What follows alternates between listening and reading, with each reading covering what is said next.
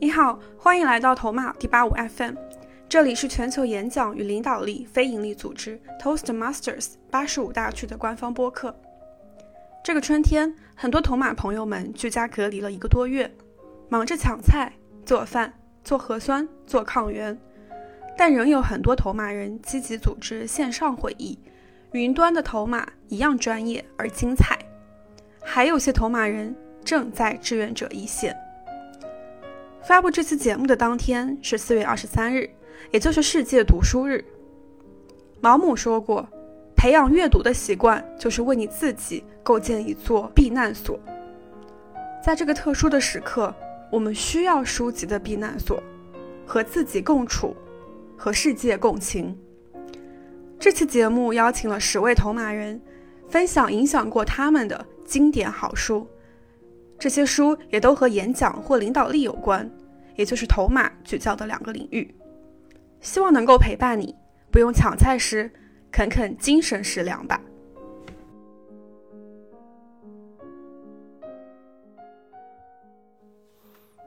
Hello，大家好，我是赵云 Cloud，江湖人称云儿，现任第八五大区教育质量总监。今天我推荐的书是《六顶思考帽》。我推荐的理由是，这本书能够让我们超越自我，站在别人的角度，更好的理解别人，体谅别人，从而更高效的进行沟通。大家是否听过这么一句话：“你懂我。”但为什么就是这么简简单单的三个字，可以拉近彼此之间的关系，从而更好的沟通？就是因为我们。不是以主观意识做判断，而是站在对方的角度来思考。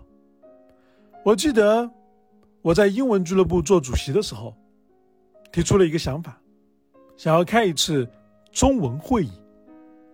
可是当我提出这个想法的时，七个官员有四个反对。当时我就懵了，我不知道为什么，我只是提出一个想法。竟然遭到这么强烈的反对。在成年人的世界当中，没有对与错，有的是当下立场的不一样。我们因为家庭背景、成长环境、求学经历、工作条件等等等等的不一样，才会形成我们自己的独特思维，而基于我们自己的独特思维。才会有对特定事情的判断和决策，这样才造成了我们彼此之间的沟通矛盾。我经过多次与官员的沟通，中文会议最终还是召开了。但这是事情，也让我明白了，哪怕我们是一个团队的，每个人的诉求都是不同的。《六顶思考帽》这本书。是用六顶不同的颜色，代表六种不同的思维盲思维模式。蓝色象征思维中的控制与组织，白色象征客观全面收集信息，红色象征从感情、直觉、敏感性的看问题，黄色象征从寻找事物的优点及光明面，黑色。象征从事物的缺点、隐患看待问题，绿色象征用创新思维考虑问题。当我们碰到沟通的冲突时，尝试从这六个方面去思考，也许能够让别人认为你更懂他。Hello，小伙伴们，大家晚上好，我是八五大区的市场发展总监李阳。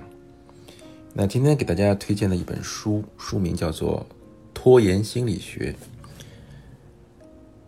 这本书的作者是来自，是两位来自美国加州大学的心理学博士。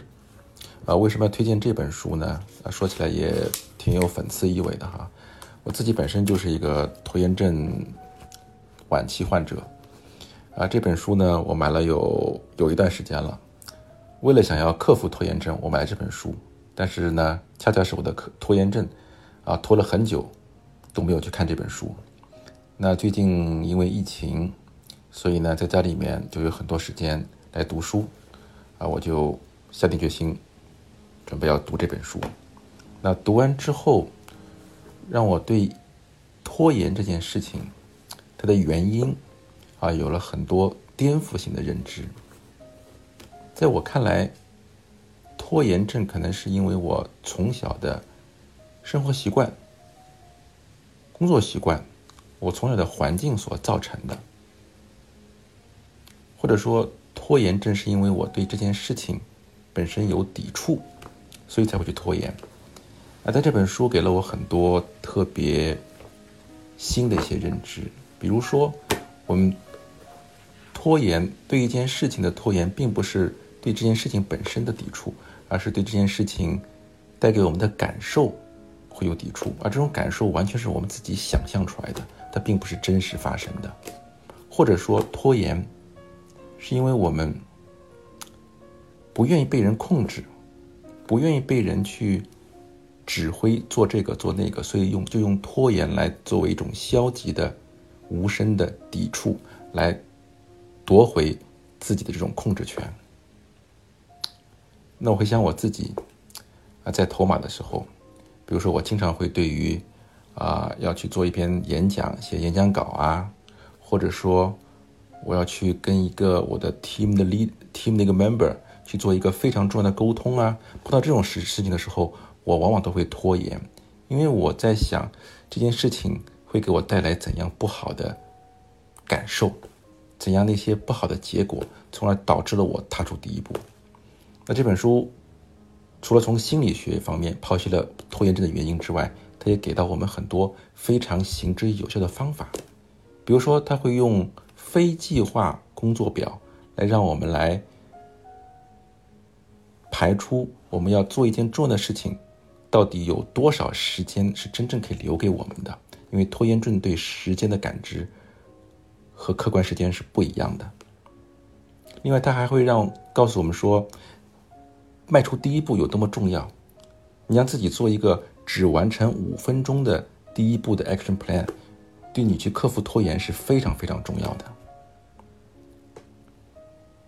所以这本书无论是从理论上、从工具上，对于我们患有拖延症患者的小伙伴们来说，是一本非常非常有效的书。所以在这里强烈的推荐给大家，希望大家在疫情期间啊有时间可以去上网。去找一找这本书，我把这本书名再重复一遍，叫做《拖延心理学：向与生俱来的行为顽疾宣战》。谢谢，我是八五大区的市场发展总监亮。大家好，我是八十五大区现任公关经理许文怡。作为公关经理，我们通过创造的内容与人产生链接，在头马里面，就是通过我们的宣传。让更多的人看到我们头马和头马人的价值。正值世界读书日，今天我想给大家推荐一本跟舆论传播学相关的书——邹振东老师的《弱传播》。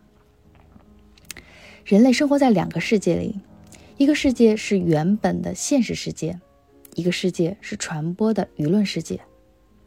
那么，什么是舆论呢？这个问题其实在几百年前就有人讨论过。一些学者认为，这个词很难被具体定义，而卢梭则把舆论提到比一般法律更高的地位，认为是民族创制精神的力量源泉。《若传播》这本书其实就是一本关于舆论及其价值的一本书。在这本书里面，作者对舆论的定义是对任意对象关注的表达与聚集。我们通常认为强者具有更强的话语权，但弱传播假说认为，舆论的世界是一个弱传播的世界，在这个世界里，余竞天择，弱者生存。信息只有被传播才有价值，传播只有被关注才能实现价值。舆论世界也是如此，它对现实世界的反应总是片面的、局部的。有选择性的，或者我们可以说，它是对现实世界的反应，它偶尔是本质的，往往是片面的，永远是表象的。所有的表达在其出发点上或者在其目标上，都是在表达一种正确。舆论的表达，首先是一种自以为是的表达，或者是希望别人认同的习以为是的表达。争取认同的同时，就是争取舆论的力量。强者要在舆论世界获得优势，就必须以弱者的身份或者姿态，以弱者为起归，想方设法与弱者。相连接。那这个强者是指事实层面的强者，在现实世界里拥有更多的资源。这些强势群体其实是舆论世界的弱势群体。如果大家回想红色经典传播，那都是弱传播的成功典范。那这本书跟头马有什么关系呢？我觉得有三点。一呢，是从领导力的角度看。在头马中，我们强调的领导力是服务性领导力，就是把自己的姿态放低，通过帮助到别人，从而实现自己的价值。这其实就非常符合舆论世界的规律。那第二点，从演讲的角度来看，大家或许会发现，好的演讲中都有讲故事，而这个故事不是强者的故事，很多时候感动人的是弱者自强不息的故事。把握这一点，也可以帮助我们在舆论世界中获胜。第三点，其实是我们每一个人如何与这个世界相处。我们现在处在一个信息极度盈充盈的时代，各种舆论铺天盖地。比如在上海疫情期间，也会有各种声音。而如果我们知道舆论是表面的、呃表象的、片面的、局部的、有选择性的，那么我们就可以更加理性的处理不同的声音，在这个纷繁的世界中获得更多的自由。这就是我给大家带来的弱传播推荐。希望大家可以读好书、践行，让自己的生活更加充盈。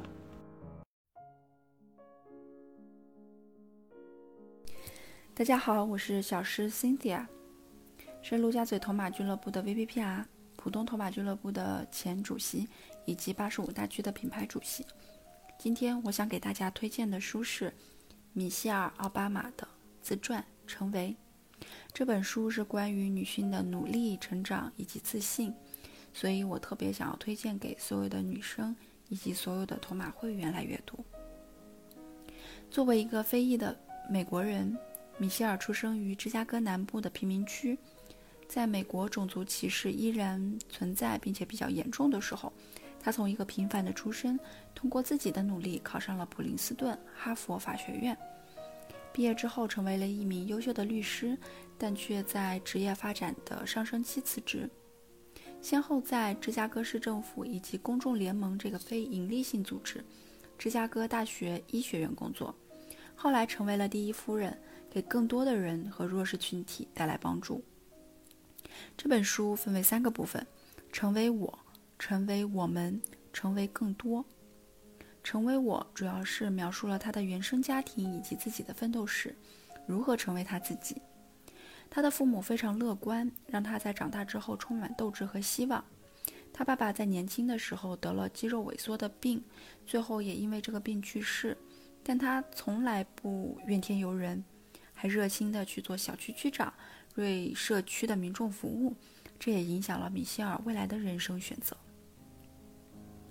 第二部分成为我们，在米歇尔与奥巴马相恋并结婚之后，她既想成为优秀的职场女性，又想拥有幸福的家庭。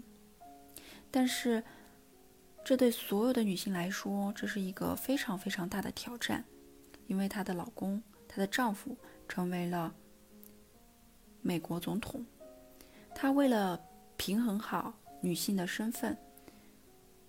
将工作和生活平衡，他做出了非常大的牺牲。他每天四点半就去健身，更好的去应对白天的工作和任务，然后把工作由全职变为兼职，留出更多的时间照顾家庭。他放弃了高收入的律师工作，投入了公众联盟等公共事业，尤其是为弱势群体提供支持，为社会服务。找到了自己的成就感和热情所在。第三部分成为更多。她成为第一夫人之后，她的生活并不自由，从不适应到适应有一个痛苦的转变。后来，她学会用自己最舒适的方式去做一些有意义的事情。他开启了女性领导力计划，帮助年轻女性获得成功，邀请充满好奇心的年轻人参加主要的活动，并且帮助他们的成长。那对于我的收获来收获来讲，是。这本书帮我找到了自己的人生目标和热情所在，去不断的努力，给更多的人带来爱和希望。其次是关于自己的自信，需要从内心的深处去唤起，因为在我们成长的路上，不光有鼓励，还有很多坎坷和嘲笑。只有我们自己从内心深处给自己肯定，并且不断的努力，才能真正感受到幸福。而第三点，成为。或者说是成功，它并不是达到某个位置或者是目标，而是一种前进的状态，一种不断朝着更完美的自我奋斗的途径。这条道路，这条通往成为和成功的道路是没有终点的。最后，我想以这本书里的一句话来结束的分享：我们要在自己的过去和未来中不断加深对自我的认识。我也要意识到，我还要走很长的一段路，才能找到自己的声音。衷心的希望，我们都可以在人生的道路上成为更好的自己。感谢大家。大家好，我是 Martin 毛伟军，是现任的第八五 L 中区总监。今天我想为大家推荐的是丹尼尔·卡尼曼的《思考快与慢》。该书一经问世，就蝉联了二十多周亚马逊书榜的前二十。为什么我想要介绍这本书呢？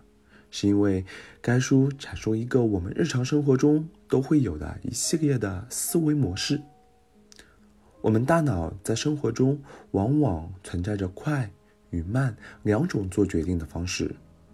常用的无意识依赖于情感、记忆和经验，迅速做出决定的思维模式。我们称之为快思维，简称系统一。例如，我们可以轻松地计算出一加一等于二，阳光来源于太阳这些。另一种是有意识的通过调动注意力来分析和解决问题，并做出决定，它比较慢，不容易出错。我们称之为慢思维，简称系统二。例如，五十七乘以四十八。数出文章中某页字母 A 出现的次数。然而，系统二往往会偷懒，有时会习惯性采纳系统一的直觉性判断。该书在一开始便深深地吸引住了我，因为我们通常会陷入到这样一个困局中，就是当我们脑子中想过一个念头和答案时，会纠结这个答案是不是所想要的。我们为什么会有这样的思维？原来这就是我们头脑中的快思维。我相信很多人会有直觉这一说法，但是也会有很多人会认为，具有深度思考是才有重要性。如何才能在重要的事情上克服系统一的快思维的习惯，去启动系统二进行深思熟虑呢？这本书就讲述了很多很多实际的案例。用来启发我们的读者。同时，也正是因为阅读了这本书，我最近在面对演讲比赛时选手的表现，有了自己一番的思考。我相信有小伙伴担任过裁判，就会知道裁判的打分表里会有百分之五十的内容分，以及百分之三十的呈现分。而这个评判时，会发现，对于百分之三十的呈现分。会更容易启动系统一的思维进行判定，而内容的百分之五十则必须启动系统二才能给予较为客观的打分。由此可见，一个优秀的裁判并不容易，他需要甩开思维的惯性，需要极高的专注度去聆听演讲者，去开启复杂的系统二思维，方能拿捏出客观的内容分的评判。这里也再一次引申到我们头马的学习中。托马在很多优秀的前辈眼中会有这样一幅画面：一群优秀的人坐在电脑前，专心致志地阅读着头马手册里每一个 project 的内容，思考着这些内容背后的逻辑，然后在现实工作学习中尝试着运用，将其用于头马以外的生活中。头马就是这么一个自主学习的平台。在这里，需要着人们用心启动系统二的慢思维，静静的自我学习成长。但是如果只是通过扫视评估手册来做演讲，这就会陷入到系统一的快思维中，成长就会大打折扣。在看着这本书的同时，思考着我们头马的平台，我们就会越来发现。头马的学习是在根本性训练着我们的思维模式，从而让我们具有着深度思考，变得越来越优秀。所以，我很建议每一位想深度思考的人们去静下心阅读这一本书，相信你们会有不一样的体会。人民广场俱乐部现任八十五大区 N 中区中区长。今天呢，我推荐的书的名字叫《高效演讲》。斯坦福备受欢迎的沟通课，这本书啊，在我二零一九年七月一日加入头马的时候，准备 Icebreaker 的演讲，对我产生了很大的帮助。当时我的导师说：“哎，安东尼，你要做一个四到六分钟的演讲，介绍你是谁，为什么要加入头马。”当时我就想呀。我这样骨骼清奇，一定要做一个跟别人不一样的自我介绍。然后呢，我就苦苦追寻。回到家里啊，我就问我的爱人：“亲爱的，我是谁？”一开始啊，他没理我。过一会儿，他说：“我就说，亲爱的，你可是对我的在头马的事业非常关注的一个人呐。你能告诉我我是谁吗？”只见他瞪了我一眼，跟我说了一句：“滚。”我灰溜溜的跑到了我儿子面前。我的儿子呢，那个时候啊才五岁多。我就问他：“儿子，在你猜，假设我不是你爸爸，你认为我是谁？你会在别人怎么介绍我？”儿子看了我半天，他说：“你，你就是爸爸呀。”唉。难道真的就没有什么办法能让让我很好的去介绍我自己吗？能够别出一才、独树一帜吗？让我也能拿个最佳被稿吗？正在这时，我再次鼓起勇气向我的儿子发起了请求：“儿子，你在你们园，你在你们幼儿园是怎么介绍彼此的？”儿子想了想说：“爸爸呀，在我们幼儿园，我们每天介绍。”跟其他小朋友都是都会说我是谁，我今天带的玩具是什么，大家喜欢我的玩具就会跟我玩了。哦，这时候才意意识到，当你在一个陌生或新的环境里，你要抱着带礼物或送礼物的心态，这呢就能够战胜演讲。而我也是在这本高效演讲的前五十页获得了这份灵感，然后呢把。精心准备演讲这件事情当做送礼物，开始我的一个第一份破冰之旅。当然也非常完美的做了一个备佳最佳备稿。在最佳备稿的结束的时候，我说啊，大家好，我呢今天呢从我儿子的故事身上，我了解到，演讲啊就是送礼物，而且你一定要精心的准备礼物。为什么呢？因为你一定要送别人想。想要的礼物，别人喜欢的礼物，这跟说话也是一样的。我们尽可能要想别人想听的，那怎么能让别人想听的呢？这样这本书呢，在它的第四十六页六页呢，有一个基本的公式。所以回到这里边，小伙伴就会问了：演讲有套路吗？答案是演讲有套路。跟着这个套路呢，我呢，我的在 Level One 的三个演讲里边，全部是最佳演讲。所以我在呃人民广场俱乐部。后来的时期的时候，我会在各个俱乐部呢做进行这本这本书的分享。我会嗯，所以说，如果您恰巧是某一个俱乐部的星际会员或者是 VPE 的话，请您一定要购买这本书，把它作为对新会员的会员的一个入会仪式也好，因为它本身的名字也是红红的，也可以作为会对会员的奖励。那这本书的一个公式的模型呢，叫 PEP，P 呢就是说你要做演讲啊，一定要带着一个目的，对吧？那 E 呢叫 engagement，对吧？一定要有一个关联性，别人呢一定要关心你，对呀，就说你讲话，我为什么要要听呢？所以说。别人一定要关心和在乎。那最后一个呢？P 的讲的是要点。那么这里面所讲到的是不要超过三点。我们在日常的演讲的过程中呢，我们一开始一定要打动别人。在这个呃，我们要以结果为导向。当谈话结束的时候，别人要决定或同意什么。在这里边呢，你一定要注意两个小点。你一定要让别人知道什么，一定要让别人感感受到什么。那么在于这个两点的支撑以后，我们永远要一事。以终为始，对吧？带着结果跟别人沟通，那么也是基于这样的理念，他对我在完成一条路径，或者现在在开启第二条路径的时候，已经产生了非常深深的影影响。在过去的三年里，我大大小小已经做了不下于三十场或者四十场或五十场的演讲。对于这篇文呃呃呃这本书的一个分享，所以呢，在此真诚的呃把这本书呃推荐给大家，也希望呢大家能够呃获得这本呃书的精华，能够克服当众演讲的恐惧啊，迅速吸引听众的注意力，学习高效沟通的秘籍，轻松应对高难度的谈话，最终呢成就最好的你。让我们一起努力吧！谢谢大家。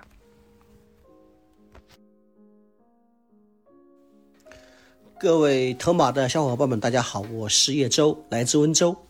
我自二零一零年加入头马以来，已经过去了十二年，之间拿过中区的演讲冠军，获得过 DTM 的殊荣，也担任过外中区的中区长。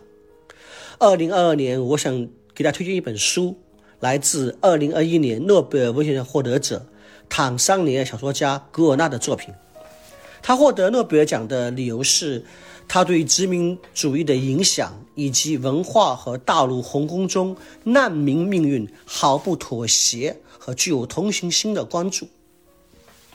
古尔纳是一流作家，他的文笔体现了英国作家特有的古典美，他会用一些特别古典雅的词。当然，他一个更大的特点就是他对于难民问题的关注，他的所有作品都与难民问题有关。他的一篇作品叫《在海边》。反映了一个难民初到异国他乡的悲惨经历，而他的成名作《天堂》则反映了一个男孩子叫做约瑟夫被父母买到异国他乡的种种经历。小说中的几段描写都非常出彩，我来试着翻译一段。约瑟夫到达新里地的几个月后，他时时告诫自己不要去记背井离乡了多少天，他做到了。但是他对于新生活也没有欲望，所以每一天就像一个星期那么长。在约瑟夫的梦里，他梦见树的香气升腾在空中，让他晕晕然。在他的狂喜中，他仿佛听到了音乐，夜渐深，歌声也越来越忧郁。最后，人们安静的离开，仿佛是被歌声的忧伤驱散一般。杜甫在他的名诗《恨别》中这么写道。思家不月清宵立，异地看云白日眠。而背井离乡的少年约瑟夫的经历，完美的映衬了这首诗的境界。当然，难民问题有更深层次的历史与现实意义，如涉及到难民本身的身份认身份认同问题，以及对宗主国的一些影响。读完这本书，我感受还是很深的。我一直以为，托马人作为终身学习者，应该广泛的阅读。广泛阅读以后，就能够在背稿演讲和即兴演讲中出口成章，言之有物。第二个目的就是，我们应该建立一个完整的体系。我们大脑是一个光系型的数据库。当你对问题理解不深的时候，可能搜索引擎只能理解你解决你一个疑点。那这样的知识，因为与你的现有的知识不共存，很快就忘掉了，很难内化。而我们在长期的阅读中，能够慢慢的建立起体系，建立起深度的影响和深度的思考，这样的思考是很有意义的。在这里也与各位头马人共勉。大家好，我是全员国 Albert，现任欧三小区小区长。今天给大家推荐的书目是《芭芭拉·明托的金字塔原理》。这本书是近两年之内我读过的，让我印象最深刻，也对我影响最深远的一本书。其中书中呢有三部分内容，至今让我印象深刻。第一点呢是如何去开场，不论是在演讲还是在写论文当中。如何去开场，着实是让我头痛的一个问题。有的时候甚至大脑一片空白，不知道讲些什么东西，不知道从何谈起。这本书中介绍一个方法，那就是首先要讲一些观众都了解的一些话题或背景知识，逐渐与观众建立链接，通过这种共同的话题、共同的事情，逐渐与观众取得信任。当我们与观众取得互信的时候，再去分享我们的观点、诉求、想法的时候，观众也更容易接纳我们。第二点是如何向领导汇报。往常我向领导汇报，通常将我工作的来龙去脉按照时间顺序给领导汇报一番，但往往结果领导是并不是那么满意。但通过这本书，我了解到正确的向领导汇报的方式是。结论先行，先告诉领导当前的工作状态、项目状态、结果是什么样子的。再然后，如果领导有时间，再向领导说明事情的来龙去脉、发展过程、应对措施以及工作计划。相信这种方式给领导汇报，领导会更加满意。那实际上也是这样子的。那第三点是如何去准备演讲？一篇论文或报告，很多时候大脑总是想着有很多东西去去说，但真正诉诸笔端的时候，却又不知道从何说起，或者是说如何去表达。那这本书中介绍了一些比较经典的方法论，我们可以去用，可以怎么更系统化的理清我们的思维方式或表达方式。那比如说，其实最简单的是时间顺序，那我们经常会用到的。过去、现在、将来，空间顺序从远及近，从左到右，以及因果关系，以及分门别类的方式，穷尽各种类别。那还有更高级一点的，就是通过一些推理的理论，比如说演绎推理，比如说归纳推理，比如说素因推理等等。当我们使用到这些条理化的思维方式和表达方式的时候，我们的。表达内容将更加清晰，也更有说服力，观众也更容易理解到我们的观点。所以，以上三点内容对我，不论是在头马工作还是学习生活中，都有了很大的帮助。所以说，今天我把这本书分享给大家，也希望大家从从中能收获到属于自己的一些知识，也能运用到自己的生活工作中。好，谢谢大家。Hello，我是浦东和 Black 俱乐部的遗忘遗忘猪。我想推荐的是《向上管理》这本书。这本书当中呢，它是通过一些比较鲜活的啊那种职场案例，向我们讲述了一种就掌握向上沟通的艺术。我们是可以建立起高质量的这种上下级关系的，我们是可以跟咱们的老板相互成就的。这本书当中说的向上管理呢，其实不是说我们要真的去管理我们的老板，而是说我们要尽我们所能，让我们老板的工作变得轻松和简单。因为我们跟老板之间的关系不仅仅是上下级的关系，更贴切来说呢，是一种合作的关系。就我们要合作，我们自己的工作目标跟我们的老板的工作目标最好是可以高度保持一致的。嗯，书中所提到有一点呢，我个人非常的认可。他说，嗯，向上管理的一个内核呢，其实是一个主动性，也就是说，我们要养成一个很好的工作习惯。当我们完成了一项工作内容的时候，我们应该主动的向我们老板寻求这个工作结果的一个相关反馈。老板肯定比较忙啊，他有可能会忘了呀，或者没有及时给我们反馈。但我们要做的就是我们要去 push 他们。当然了，就书中也有特别强调提出说，我们要有这种大胆客观的向老板提出问题的勇气，同时呢，与此同时，我们也要有相应的提出解决方案的这种能力。嗯，我个人觉得啊，无论在工作、头马，或者是乃至生活当中，我们总会关注到领导力这个词儿。这本向上管理呢，让我了解到的是，就领导力其实可以体现在我们生活的各个方面的。即便是在工作当中，我们没有领导职能在，但并不代表我们没有机会施展我们的领导力。我们在工作当中跟自己的上司保持一个很好的向上沟通，这也是一种领导力的体现。嗯，我再举一个例子啊，比如说我们在头马当中，比如说我们写完了一个演讲稿子，那如果我们可以主动向我们的导师去寻求一些帮助和反馈，让他来帮我们做一个排练啊等等，那这个过程呢，我们就可以得到一个有的放矢的提高和改进的机会。所以，即使在头马当中，咱不是俱乐部的会员，那么我们在跟自己的导师寻求反馈的过程，主动的寻求反馈的过程，这也是一种领导力的体现。嗯，前几天有一位头马的小伙伴也问我，他说：“怎么才能让我老板给我加薪呢？”我说：“当然，你要主动的向你老板提出诉求啊！就你不说，他怎么知道呢？”欢迎大家阅读《向上管理》。你好，我是 Hanson，曾任第八十五大区 N 中区 PR，草合金大联盟盟主，SGS 俱乐部主席。我要推荐的书是费孝通的《乡土中国》。如果我们想去理解自己过去的生活，理解人与人之间的和谐相处之道，那我们不妨读一读《乡土中国》这本书的作者费孝通是中国社会学和人类学的奠基人之一。《乡土中国》是费孝通先生任教西南联大时所著，是不过十四篇六万字的一个薄薄的小册子。但这一本小册子却道出了中国人的处世之道，中国乡村社会发展出来的差序格局、家族秩序、男女之别。